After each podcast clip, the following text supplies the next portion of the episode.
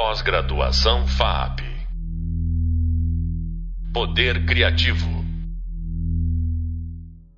Bem-vindos a mais um episódio da disciplina A Tela Onipresente. Aqui é Gabriel Menotti, professor da disciplina Tela Onipresente. E esse e o próximo episódio estão ligados à videoaula Telas Futuras, na qual falamos sobre os últimos desenvolvimentos das tecnologias de telas. Vamos aprofundar esse assunto conversando com dois grandes especialistas, os desenvolvedores e designers de narrativas interativas, Rodrigo Terra e Andrei Esperidião. O Rodrigo é cofundador e Chief Technology Evangelist da Árvore Immersive Experiences, ganhadora de diversos prêmios com seus jogos e experiências imersivas, incluindo o primeiro Primetime Emmy do Brasil, em inovação extraordinária com A Linha, e DICE Finalist com Yuki. O Rodrigo é atual presidente da Abra Games, Associação Brasileira de Desenvol das Desenvolvedoras de Jogos Digitais, membro do Conselho da XRBR, Associação Brasileira de Realidade Estendida, e membro ativo da Academy of Television Arts and Sciences, que é responsável pelo Emmy. Já o André é um designer de interação focado em tecnologias emergentes e inovação. Recentemente, ele desenvolveu experiências imersivas sensoriais em realidade virtual e ferramentas de computação espacial para colaboração remota simultânea. E o Andrei também já trabalhou na Árvore e, nesse momento, atua como consultor e designer independente. Nessa primeira parte da conversa, vamos ver como a criação de experiências de tela nos últimos anos tem procurado explorar as possibilidades sensoriais de situação de consumo cada vez mais complexas, que envolvem sistemas tangíveis, internet das coisas, realidade virtual estendida e computação gráfica em tempo real. Para começar, pessoal, vocês podem contar para a gente um pouco mais sobre a Árvore e os projetos de vocês, começando pelo Belief? Claro, super obrigado pelo convite aí de falar, Gabriel. Eu sou, preciso dizer que eu sou um filho da FAP, radialista, comunicador social, formado pela, pela Faculdade de Comunicação. Então, assim, para mim é, é sempre voltar a casa, é sempre um, um, um orgulho e uma vontade imensa. É, a Árvore é um estúdio de, de games e experiências imersivas, né? Então, jogos é, é, focados em tecnologias imersivas e experiências narrativas imersivas, né? Formatos aí novos é, desse nosso novo tempo aqui de, de telas e não telas, né? É, a Árvore ela surgiu em 2017, né? Nossa fundação é, é, é de 2017 e a gente começou time super pequeno, né? André participou aí desse, desse primeiro time é, com 11 pessoas e a gente tinha uma missão única que continua sendo a mesma missão, que é transportar as pessoas para universos e mundos em que a gente é, complemente a nossa realidade ou que a gente é, faça uma imersão é, num ambiente completamente é, diferente, ficcional, ou não, etc. Então a gente é, quer fazer com que as pessoas de fato é, entendam que é possível a gente vivenciar experiências de uma forma que não só no nosso mundo físico, né, esse mundo nosso aqui da matéria, né? Então, como que a gente faz isso? Através de tecnologias imersivas. Ah, mas é só realidade virtual? Não. Né? O nosso objetivo é transportar as pessoas usando qualquer tecnologia imersiva disponível hoje e daqui para frente. Né? Então, a gente desde a fundação a gente trabalha com realidade virtual, realidade aumentada, realidade mista, mas se no futuro existe holografia, implante cerebral que projeta coisas na mente, ou qualquer outro tipo de tecnologia que seja é, considerada uma tecnologia imersiva, né, aquela que traz a presença né? Aquela que eu estou vivendo, né? Eu não estou consumindo só, eu não estou uh, passivamente é, é, assimilando alguma coisa através exatamente de uma superfície, uma interface, como uma tela, por exemplo, não um conteúdo através de uma interface como tela, mas de fato eu sinta a, a, a presença. Né? Então, tecnologias que permitem que a gente esteja presente, não importa, não importa aonde a gente esteja é o grande mote aí dos conteúdos e do, do, dos negócios que a gente faz na árvore. E, e nessa época do, do, 2017, quando a gente começou, uh, o André estava no time, e a gente, nessa, nessa toada, né, de, de entender esse universo, do que, que a gente está falando? A gente está falando do universo pós-digital, né? A gente está pós-digital não é porque é depois do digital, né? Não é porque ah o digital existiu o analógico, o digital, agora a gente está indo para uma outra coisa que é para além do digital. É, o pós-digital, é, no meu entendimento, é um momento que a gente começa a viver já há alguns anos, em que a gente tem é, o, o, mundo físico, né? O espaço físico e o espaço virtual simulado, é, virtualizado digitalizado, etc., convivendo em justa posição, né? ou seja, eles é, a, fruição da vivência nessas realidades ela acontece, ela acontece ao mesmo tempo. Né? Então, é, para a gente é, consolidar essa visão de transportar as pessoas em universos ou simulações complementares ou completamente é, a primeira experiência que a gente criou para conseguir validar né, esse conceito que seria o conceito físico-digital, né, o que, que é um, uma experiência físico-digital. Né, a, gente, a gente fez um, um, primeiro, uma primeira experiência chamada Belief, que o Andrei é, capitaneou lá nos, no, no comecinho da nossa da árvore, quando a gente estava ainda num, num, momento também de muito mais exploração é, do que é isso, né, buscando começar a formar linguagem. Né. E prazer, pessoal. É, meu nome é Andrei. Eu vou falar então um pouquinho né, de como é que foi a, o que é o Belief. Né? O Belief é uma experiência que a gente fez, é uma experiência e um experimento ao mesmo tempo. Porque acho que muito de, de experiência imersiva tem, tem, a ver com a gente mesmo, com o nosso próprio corpo, individualidade experimental que a gente está criando, né? criar essa coisa que une o físico e o digital, mas também o nosso corpo. Né? Então o Belief é uma experiência imersiva espacial, room scale, né? ou seja, você anda pelo ambiente com o seu próprio corpo e você vai explorando ela a gente criou ela tendo como base uma tocha, que você interage com esse ambiente. Então você usa, você não usa um controle de videogame para interagir, sim uma tocha de madeira. Você simplesmente acende ela nos lugares e vai passando por portais e sendo transportado por áreas grandes, áreas confinadas, áreas claras, escuras. E com isso a ideia era a gente em cada uma dessas quatro fases, né, fazer com que o usuário é, sinta sensações diferentes, por mais que não seja um ambiente ultra realista. Você sente emoções reais. Então você sente medo de altura, você sente ali no meio de uma imensidão. E para a gente foi muito importante é, criar essa, essa experiência bem no começo da árvore, para poder desenhar, né, criar um laboratório que passou a ser um laboratório dali em diante, para a gente explorar é, sensorialidade com vento, por exemplo, e enfim, uma série de linguagens que a gente criou no começo da empresa que foi super importante para o desenvolvimento de diversas outras coisas depois. É, então foi bem bacana. Legal. Acho, é, eu acho que até só. Com... Oi. Fala aí, Gabriel, desculpa. Não, eu ia complementar o André.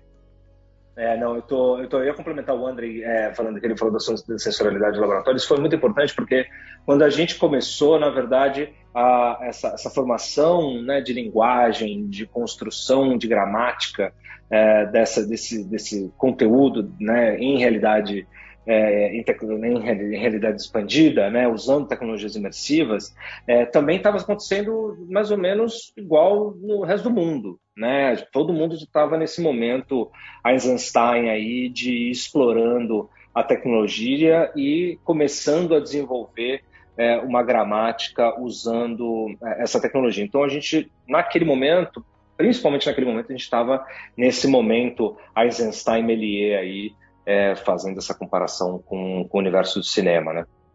Massa.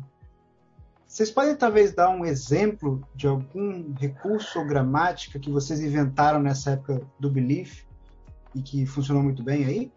Ah, eu acho que ah, eu acho que tem várias coisas, né? A primeira é que quando a gente trabalha com sentidos, a gente, vamos dizer assim, a gente está colocando pontos, sabe aqueles desenhos de liga os pontos?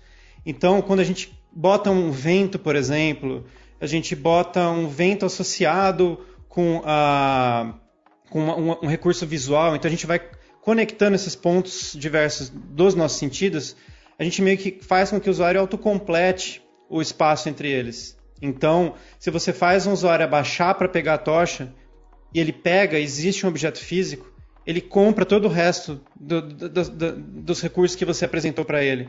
Primeiro você traz um desafio, o usuário ele, ele, ele vai questionar isso aí, ele vai testar, experimentar, ele vai ver que você pensou naquilo e, e ele simplesmente vai encarar isso como realidade. Então, esse é uma, um grande aprendizado de que para você ter realismo, você não precisa ter o gráfico mais incrível, mais de ponta. Às vezes é muito mais importante a gente ter uma boa costura entre todos esses sentidos e coesão do que ter uma coisa muito forte e, e uma outra ausente, uma outra muito fraca. Então, eu acho que uma das principais coisas que a gente aprendeu foi essa. Legal. É, eu sei também que parte do trabalho da árvore envolve ou envolvia um laboratório de interfaces, que é um, uma coisa meio inusitada da gente encontrar numa produtora de mídia, né? E como é que funciona esse laboratório e que tipo de pesquisa vocês desenvolvem nesse espaço? Então, esse, o Lab ele surgiu, né, é, no começo da árvore, né? E eu fui o, né, o diretor do, desse laboratório por, por, alguns anos. E enquanto eu tive lá, tava, a gente, enfim, basicamente surgiu exatamente nessa linha do belief. Então, como é que a gente explora o que vai, o que, como ir além do headset, como ir além do óculos de realidade virtual. A gente está falando com óculos de realidade virtual do, da visão e da audição, mas tem tantas outras coisas para a gente explorar. A gente tem áptica, que é, enfim, como que o usuário usa o tato dele para navegar em um determinado ambiente. A gente tem o próprio tato em si, que é uma coisa um pouco mais ampla. Então, se eu recebo um vento, né, existe uma diferença de como é que você é, você simplesmente receber algo que estimule uh, o seu tato, diferente de você usar isso de uma maneira tática para se apropriar de, um, de, de, uma interação, por exemplo, né, que isso já seria áptica. É, então, assim, calor, frio, a gente chegou a começar a fazer uma pesquisa também de olfato. Então, tudo era bem orientado a gente criar protótipos, é, envolvia hardware, né, envolvia eletrônica, para a gente complementar o que, que não era possível fazer com, com óculos de realidade virtual. Então, com isso, assim, a gente chegou a fazer algumas outras experiências e a gente chegou, inclusive, a trazer isso para um universo de arcades, né, de espaços onde é, as pessoas poderiam ter essas experiências, né, espaços comerciais em shopping, né, é, que foi o caso do Voyager. Então a gente fez essa ponte. Então o laboratório tinha essa frente também de, é, de laboratório físico prático com usuários finais. E o Belief foi uma plataforma, de certa maneira, para isso. A gente foi iterando e evoluindo o Belief ao longo do tempo e agregando esses outros protótipos sensoriais diversos. Então, enfim, além disso também outras pesquisas, coisas que não necessariamente chegavam nesse campo mais tangível, prático, mas mais de conhecimento, de disseminação interna de, de cultura, de você criar documentação, porque tem muita coisa que fica no fica no, no, no abstrato, né? E, e, e, demora até ficar tangível. Então a documentação era realmente uma coisa importante que a gente também focava. E aí acho que, enfim, acho que o Terra hoje lá ele pode é, complementar para dizer, enfim, como é que se transformou isso, né? É, o, o, acho que o grande mote né, da gente, é, o laboratório ele, ele, ele tem uma, ele vive na essência da árvore, enfim, desde o dia zero, é, como o André está tá contando, né? É, a gente foi fazendo, a, a, gente foi transformando, né, o lab também ao longo dos anos, né? Foi seguindo também muito o nosso próprio direcionamento né, do estúdio, é, aí é, quando quando chegou a Voyager também, que foi um, um como o André falou, né? Foi um, foi um campo é, em que a gente pôde experimentar tanto um modelo de negócio, né, quanto também, de fato, a gente poder é, colocar à prova conceitos que a gente estava é, querendo validar é, para a construção de experiências também. Né? Então, o Belief é, ele, ele foi, um, foi um grande experimento e uma experiência, né, foi a nossa primeira experiência né, é, que a gente é, é, colocou né, para fora, né, colocamos na rua, é, justamente é nesse, né, nessa, nessa vontade, nessa premissa da gente continuar sempre é, na árvore sendo um local que a gente consiga fazer é, experimentações. Né? O meio não está posto, né? o meio ele é um meio muito fluido, ainda numa, numa, numa, numa formação muito grande. Né? A gente está falando de um meio que comercialmente tem seis anos, né? então uma árvore tem cinco, quer dizer, o próprio meio comercialmente tem seis.